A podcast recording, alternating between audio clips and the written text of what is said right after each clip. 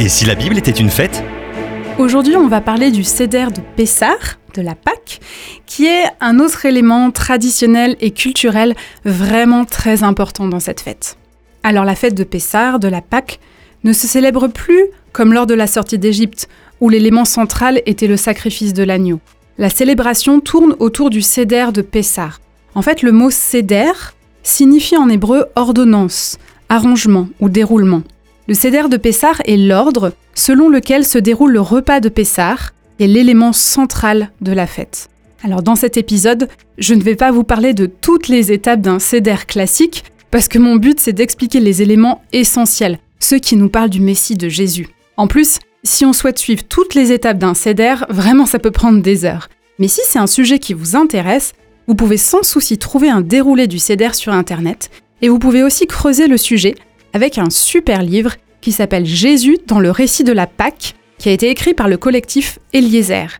C'est un livre qui donne vraiment un très bon éclairage sur le Seder et qui permet de mieux comprendre le dernier repas de Jésus avec ses disciples lors de Pessah. Alors revenons à nos moutons et à notre Seder.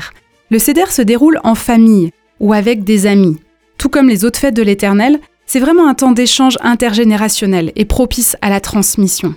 Ce Seder, c'est l'occasion de se rappeler la bonté et la fidélité de Dieu, et de le louer pour la délivrance accordée lors de la sortie d'Égypte.